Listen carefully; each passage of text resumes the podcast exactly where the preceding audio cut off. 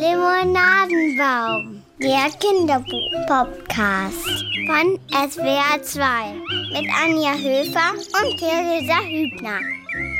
Wir treffen uns hier wieder auf eine Limo und reden über gute Kinderbücher, die wir ausgewählt haben.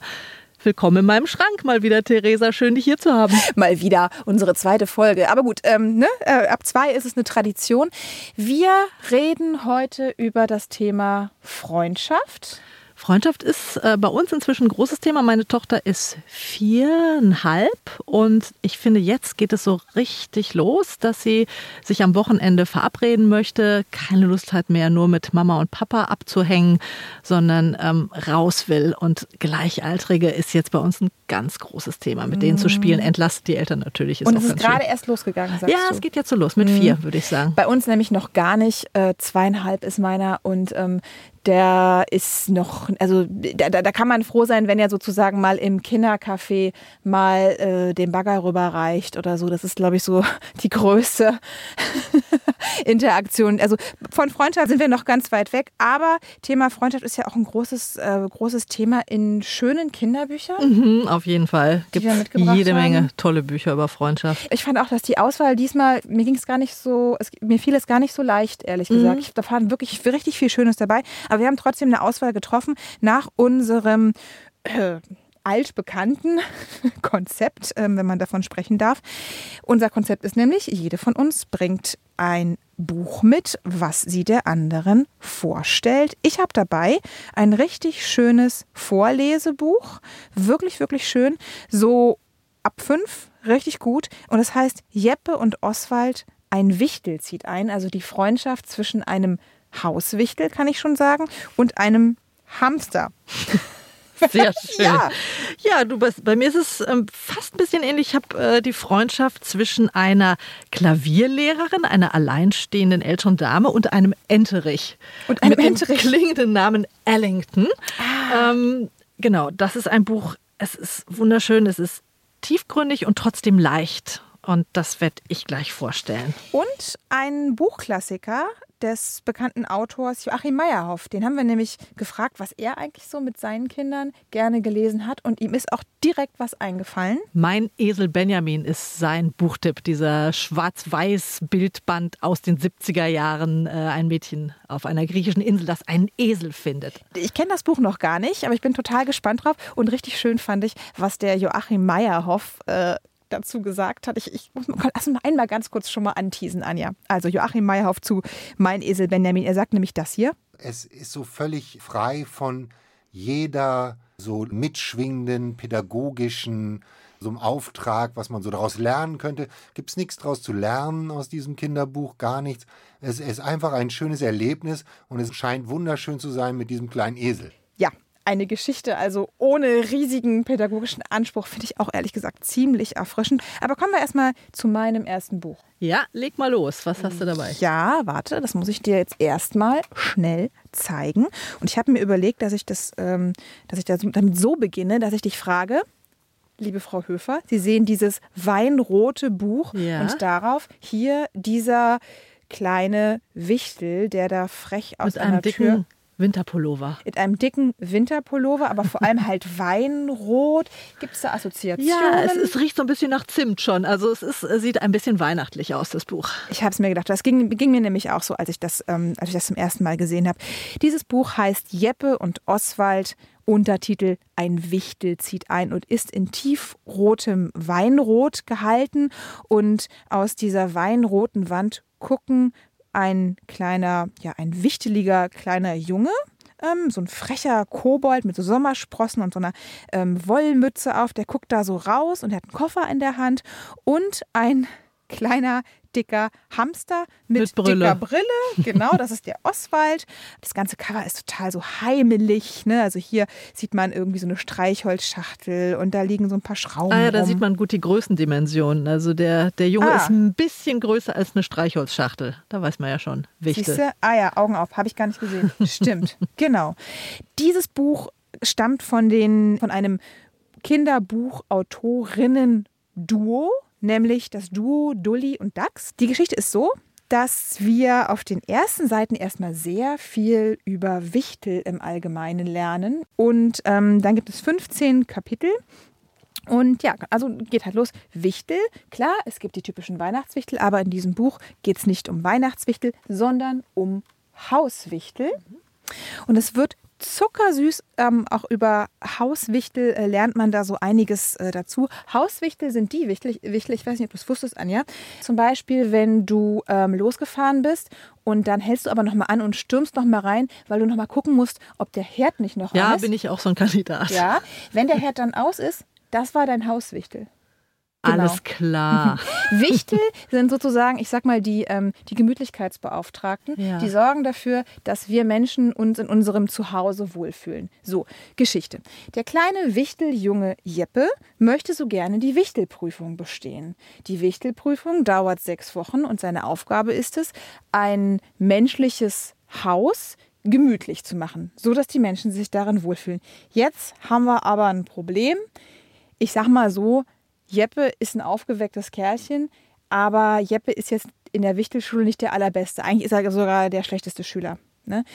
Jeppe kann dafür ganz viele andere Sachen ähm, ganz gut. Ich lese da mal ganz kurz vor, mal so ein bisschen so den Jeppe kennenzulernen. Also, es gab viele andere Sachen, die Jeppe gut konnte. Zum Beispiel Fahne flechten oder Flöten schnitzen. Jeppe wusste, wie man Eichhörnchen zähmt, verlassene Spechthöhlen findet oder wie man in einer Hängematte Überschläge macht, ohne dabei hinauszuplumpsen. Auch an diesem milden Spätsommermorgen, an dem unsere Geschichte beginnt, war Jeppe mit seinen Gedanken ganz woanders. Zum Beispiel bei dem halbfertigen Schnitzmesser, das er unter dem Pult versteckt in seinen Händen hielt. Also Jeppe sitzt in der Wichtelschule und denkt an alles, eben nur nicht an die Wichtelschule. Und jetzt steht aber die große Wichtelprüfung an. Problem, der Jeppe bekommt ein echtes Mammutprojekt. Er bekommt ein altes, verlassenes Ferienhaus. Also noch nicht mal was, wo Menschen dauerhaft drin wohnen. Und jetzt hat er sechs Wochen Zeit, oh. dieses Ferienhaus, ja, dieses Ferienhaus quasi ähm, heimelig zu machen. Ja, also da so ein bisschen mhm. Gemütlichkeit zu versprühen. Und was richtig schlimm ist, in diesem Ferienhaus wohnt schon jemand. Und das ist dieses Kerlchen hier. Das Oswald, ist der Oswald. Der bebrillte Hamster. Ja, und ich sage dir, Oswald ist wirklich der Spießer in Person. Ach was. Ja, ach Oswald. Oswald ist so ein richtig, also wirklich, also wirklich so ein Spießer. Oswald ist so ein Typ, ich will alles so, wie es immer war. Und er bewirft ihn zum Beispiel erst mit Blaubeeren und sagt, hey, mach dich hier vom Acker und so. Und dann ähm, hat der Jeppe hat so eine, so eine Wichtelverordnung mit, die ist total zentral für ihn. An der Wichtelverordnung steht, wie er eben so ein Haus heimelig macht. Ne? Wie man zum Beispiel ein Schlüsselbrett bastelt. Schlüsselbrett ist super wichtig, damit die Menschen nicht immer ihre Schlüssel suchen. Absolut, habe ich auch hier. Richtig. Ich habe ein Buch an der Wand als Schlüsselbrett, immerhin. Höchstwahrscheinlich hat das dein Hauswichtel gemacht, ja. Anja. genau. So, und dann geht es also los mit den beiden und ähm, die kommen überhaupt nicht miteinander klar und so viel kann ich jetzt schon sagen, wachsen dann über diese Geschichte hinweg zusammen. Warum habe ich das Buch ausgesucht? Aus mehreren Gründen. Zum einen ist es wirklich fabelhaft geeignet zum Vorlesen. Mhm. Es ist wie gesagt, immer in so kurze Kapitel eingeteilt. Es ist wahnsinnig lustig. Es hat, so wie Joachim Meyer auch das eben schon gesagt hat, es hat nicht diesen krassen pädagogischen durch die Hintertür übrigens, was du noch lernen solltest, Kind. Also es ist einfach auch stellenweise einfach nur lustig ja. mit diesen beiden Sachen. Ja, ja. Dann haben die beiden ähm, Macherinnen Sabine Dulli und Eva Dax, die haben richtig gut recherchiert. Man lernt wirklich viel, auch so aus dieser skandinavischen Wichtelwelt. Also man, man kann auch wirklich noch was lernen. Ja, ein richtig, richtig schönes Buch, auch mit Figuren, die ich wirklich total schön gemacht finde, weil die sind mit allen Emotionen ausgestattet, die es so gibt. Ne? Die sind nicht irgendwie beide total gut oder total schlecht. Die sind mal wütend aufeinander, die sind grantig, irgendwie der Oswald ist ein alter Spießer und so. Und irgendwie ist es dann so, dass man am Ende des Buches, spätestens am Ende des Buches, völlig davon überzeugt ist, dass es diese Hauswichtel auch wirklich gibt.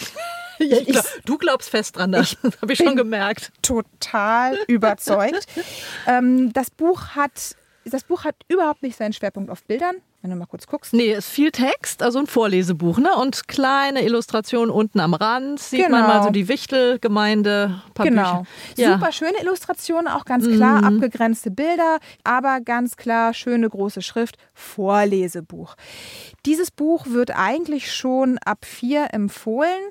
Ich kaut es vielleicht eher schon so ein bisschen in Richtung 5 auch, weil man dann auch wirklich so an so einer ganzen längeren Geschichte ähm, dranbleiben kann und will. Das Buch hat auch nicht so wenig Seiten, 125 Seiten, ist schon. Sind das denn so kleinere, also es ist eine lange Geschichte, aber man kann auch kleinere Episoden lesen aus dem Buch. Genau, also es ist spannend. Man ja. will wirklich wissen, ob der Jeppe es schafft, diese Wichtelprüfung zu bestehen ja, und ja. dieses Haus gemütlich zu machen. Ähm, aber es ist eigentlich eine zusammenhängende Geschichte. Mhm. Genau. Dieses Buch ist erschienen im Vorleseverlag, Ellermann der Vorleseverlag. Und es ist, wie gesagt, ein großartiges Buch zum Vorlesen und es kostet 13 Euro. Super, vielen Dank. ja, das genau. war mein Wichtelbuch, genau. Und jetzt bist du ja. dran. Und jetzt bin ich aber auch gespannt auf deine, auf deine Ente. Sag mal, ich habe ja eben gesagt, mein Hamster, das ist so ein alter Spießer. Und du hast hier so eine spießige Klavierlehrerin, kann ja, das sein? Die wird sehr schön beschrieben. Die heißt auch noch Achtung, Achtung, sie heißt Frau Treuherz. Das Buch heißt Ellington. Warum das so heißt, das erkläre ich gleich. Geschrieben von Marlies Badeli und die Illustrationen stammen von Ingrid Godon. Sehr schön, werde ich auch gleich noch ein bisschen was zu den Illustrationen sagen. Erschienen im Peter Hammer Verlag. Mhm. 16 Euro. Ist ein schönes, großes, quadratisches Format.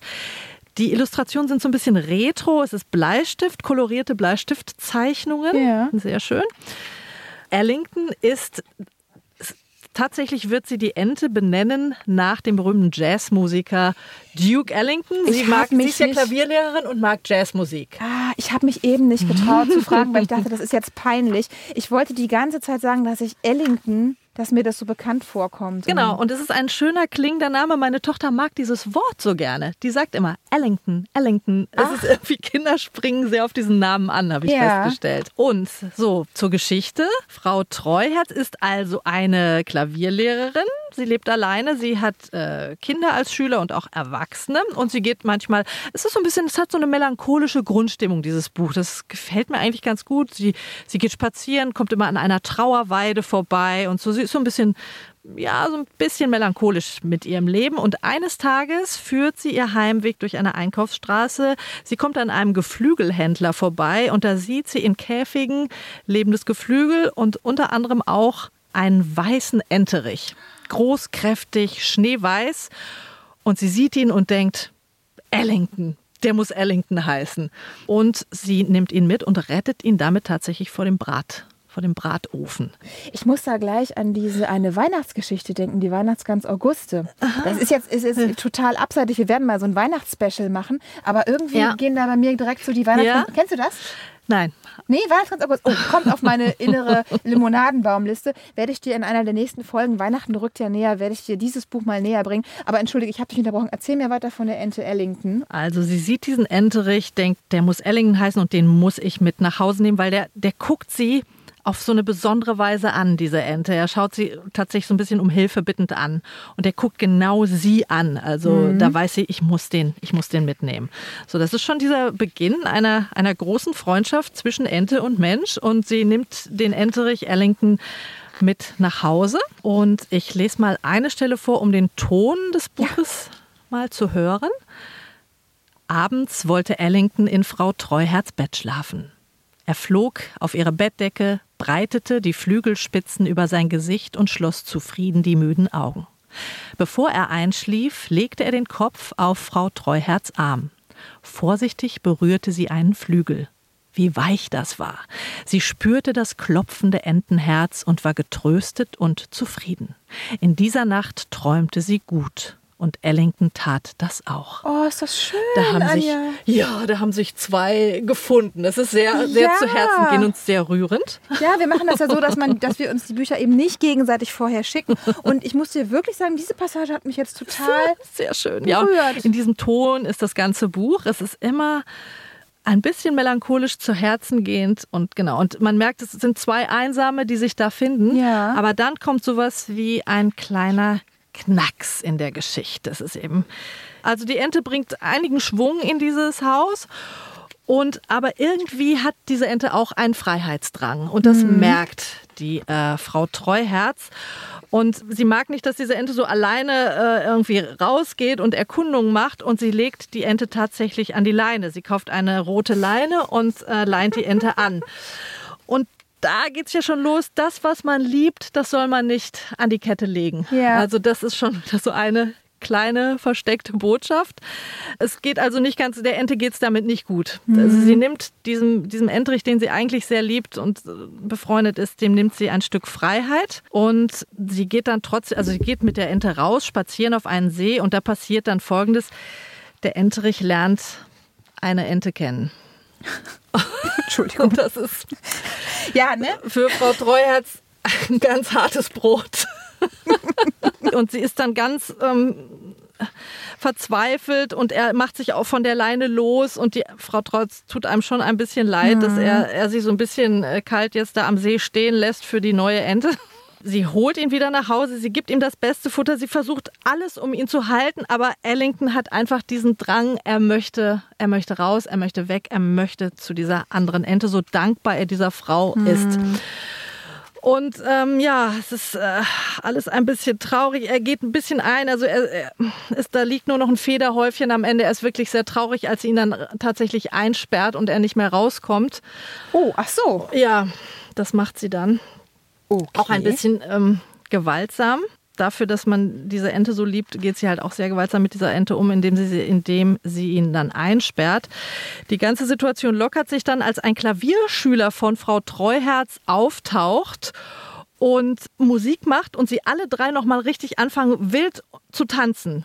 Und dadurch löst sich irgendwas bei allen Ah. Äh, in, dieser, in dieser Tanzszene. Und zwar merkt auch Frau Treuherz, dass dieser Klavierschüler Herr Straubinger auch ein netter Mann ist. Ach. so ordnen sich dann die Dinge, quasi Ja. Mensch zu Mensch und Ja. Ente zu Ente. Und in dem Moment kann sie dann den Enterich auch Sie hat jetzt lassen. selber jemanden und sie hat Herrn gefunden. Straubinger gefunden und die Ente kehrt zu ihrer braunen, schönen Ente zurück. Und was ich sagen möchte, dieses Buch, also das hat natürlich eine schöne Botschaft. Das, was ich liebe, das kann ich nicht so festhalten Ja. oder an, an die Leine legen. Es ist ein ganz zartes, schönes Buch über Freundschaft. Es hat was tiefgründiges und trotzdem auch was ganz Leichtes. Es hat sehr viele Ebenen, dieses Buch. Man liest es auch als Erwachsener sehr gerne. Und für Kinder ist einfach diese Enten-Mensch-Freundschaft eine schöne Geschichte. Ich wollte wollt trotzdem jetzt mal so kritisch nachfragen. Du hast eben erwähnt, dass das schon auch ganz schön drastische Maßnahmen sind, wie sie da versucht, den Ellington festzuhalten. Hm, ist ich fand dü- das düster. genau. Teil. Ist das nicht ein bisschen krass oder ist das? Also mir kommt jetzt beim, beim Zuhören habe ich kurz gedacht, ist das kindgerecht? Ja, ich fand es total Ja? kindgerecht. Ja, meine Tochter hat, das, hat die äh, Geschichte wahnsinnig intensiv verfolgt. Und Mhm. vor allem hat die sich am Anfang gefreut, äh, dass die die quasi vor dem Ofen gerettet hat. Da hat sie nochmal Mhm. extra nachgefragt, ach, wäre die sonst gekocht worden, die Ente? Und ich Ach so, ja, okay. das war sehr nett von der Frau, dass sie die mitgenommen hat. Das hat sie sehr beeindruckt, ja. Also das heißt, du meinst so dieses leicht melancholische, was da so mitschwingt, was ich finde, was Ja, man auch an den Bildern sieht. Ja, und das mag ich, dass Kinderbücher nicht immer nur so happy, happy, fröhlich sind, weil das Leben ist ja nicht so. Und es hat auch grauere Töne und das wird bei diesem Buch schön vermittelt, aber trotz, trotzdem am Ende eine sehr schöne, strahlende Botschaft irgendwie, eine versöhnliche Botschaft Ja. auf jeden Fall. Mich hat es einfach, ja, sehr, sehr berührt, das Buch. Also ich sage nochmal, Peter Hammer Verlag ist es erschienen, Ellington heißt es, Marlies Badeli, Ingrid Godon und kostet 16 Euro. Sehr schön. Große Empfehlung. Auf jeden Fall, also man merkt schon, dass dein Herz da auch sehr viel schlägt. Limonadenbaum. Klassiker. So, und wir kommen zu unserer Klassiker-Rubrik. In loser Folge wollen wir immer mal auch wieder auf die Kinderbuch-Klassiker gucken, die bekannten und vielleicht auch die versteckten Klassiker. Und wir haben einen sehr schönen äh, quasi Kinderbuch-Klassiker-Paten gefunden. Das ist der Autor und großartige Schauspieler Joachim Meyerhoff. Den haben wir nach seinem Lieblingskinderbuch gefragt. Und der hat uns folgende Antwort gegeben. Also es gibt natürlich so viele tolle Kinderbücher, wobei es erstaunlich ist, finde ich immer, dass Klassiker in der Kinderliteratur wirklich auch großen Bestand haben. Die haben dann tatsächlich was Zeitloses und können Kinder immer wieder abholen, ja. Und eins so nicht jetzt ein ganz großer Klassiker ist aber für mich dieses äh, Kinderbuch, das heißt Mein Esel Benjamin, ist ein von Eltern gemachtes Buch auf einer griechischen Insel mit Schwarz-Weiß-Fotografien ihrer Tochter Susanne, die mit ihrem Vater einen Spaziergang macht und die einen abgestürzten kleinen Esel finden und den da aus so einer Lücke hochholen und damit nach Hause nehmen. Und mit diesem Esel erlebt dieses Mädchen dann so Abenteuer. Sie machen auch einen Spaziergang. Dann sitzt die da so am Strand alleine. Der Esel ist weg. Dann kommt er wieder. Und für mich hatte das als kleines Kind eine ganz großen Sog, weil es aussah, als könnte auch mir das passieren. Durch die Nähe der Fotos, die Unaufgeregtheit der Geschichte, die Art, wie die Kinder mit den Eltern sind, die Eltern mit diesem Kind, unaufgeregt. Also es ist so völlig frei von jeder so mitschwingenden pädagogischen so einem Auftrag, was man so daraus lernen könnte. Gibt es nichts daraus zu lernen aus diesem Kinderbuch, gar nichts. Es ist einfach ein schönes Erlebnis und es scheint wunderschön zu sein mit diesem kleinen Esel. Es ist ganz einfach und mich hat genau das als Kind äh, und ich habe es meinen Kindern auch mal sehr gerne vorgelesen und die mochten eben auch diese Vorstellung dieses Tieres zu Hause. Ja, weil dass die Eltern den wirklich mitnehmen können nach Hause und man nicht so immer über Goldfische und Hamster diskutiert, sondern da wird ein Esel, der wohnt bei denen. Also ein super mein Esel Benjamin. Und man kann sich natürlich auch fragen, wie alt ist die Hauptfigur mittlerweile? Susanne. Der Esel, weiß ich nicht, aber die wird auch jetzt mittlerweile schon 60 oder 70 sein. Ja, das sagt der Schauspieler Joachim Meyerhoff über den ähm, Klassiker aus den 70ern, Mein Esel Benjamin. Der ist im Sauerländer Verlag erschienen und hier so, ja, so ein handliches Pappbuch, äh, 8,99. Ich habe es mir auch schon besorgt. Meine Tochter mag es auch sehr gerne. Ja, und man fragt sich natürlich, was aus diesem süßen kleinen Mädchen hier ja. geworden ist, aus Susanne. Ich habe mal ein bisschen recherchiert und ähm, ich habe Susanne tatsächlich ge gefunden. Ach nee, du hast, ja. du hast das rausgefunden. Ich habe sie mal angerufen und äh, sie, sie lebt heute nicht mehr in Griechenland, sie lebt in Deutschland. Ich habe angerufen und habe gefragt, was aus dem Esel geworden ist. Und sie hat mir gesagt, keine Ahnung, was aus Esel Benjamin geworden ist. Sie war nämlich erst zwei Jahre alt, als der Esel bei der Familie war und als ihre Eltern die Idee mit dem Buch hatten. Und sie hat gar keine Erinnerung mehr daran, leider. Weder an den Esel noch an die Entstehung des Buches. Und, und um die Entzauberung noch perfekt zu machen. Susanne hat mir auch erzählt, dass dieser junge Esel ohne Mutter, äh, dass der leider mit der Zeit etwas schwierig geworden ist und dass er wohl auch getreten und gebissen hat. Und die Eltern mussten ihn dann relativ schnell nach der Entstehung des Buches auch schon wieder weggeben. Daher weiß er auch überhaupt nicht, was aus dem geworden ist. Er ist also nicht lange bei dieser Familie geblieben. Dann habe ich sie noch gefragt, ja, ob, ähm, ob sie selber denn das Buch mag und ob sie es auch ihren Kindern äh, vorgelesen hat. Und ja, sie sagt schon, sie, sie mag es schon sehr. Ihre Kinder waren jetzt nicht so begeistert von dem Buch. Aber das Buch spielt natürlich immer wieder eine große Rolle in ihrem Leben. Sie wird immer wieder darauf angesprochen. Das Fernsehen hat schon angerufen und sie eingeladen, aber auf solche Sachen hat sie äh, gar keine Lust. Und ähm, naja, es freut sie schon, dass ähm, der Esel Benjamin jetzt schon in der 42. Auflage ist und ähm, ja, dass er eigentlich immer noch die Menschen begeistert. Finde ich ja super, dass du das noch rausgefunden hast. Das, das sind so, so die Geschichten, die Geschichten zur Geschichte, ne? Ja. Genau. Die Fun Facts am Rande, die sind ja auch mal uns wichtig. Frau Höfer, Frau Höfer, nicht schlecht. Na, sehen Sie mal. da sind wir jetzt schon fast äh, am Ende von dem heutigen Limonadenbaum. Alle Infos zu den Büchern, die wir heute vorgestellt haben, gibt es in den Show Notes Vorschläge, Anregungen, Themenvorschläge, die gerne schicken an die E-Mail-Adresse limonadenbaum.swr.de. Wir sind außerdem erreichbar über die sozialen Medien. Uns gibt es auf Instagram und auf Facebook unter SWR2, da Stichwort Limonadenbaum. Das war's. Das Sind war's. wir durch? Ja. Sagen wir ciao. Tschüss. Bis zum nächsten Mal. Bis dahin. Das war die zweite Folge vom Limonadenbaum. Tschüss. Tschüss.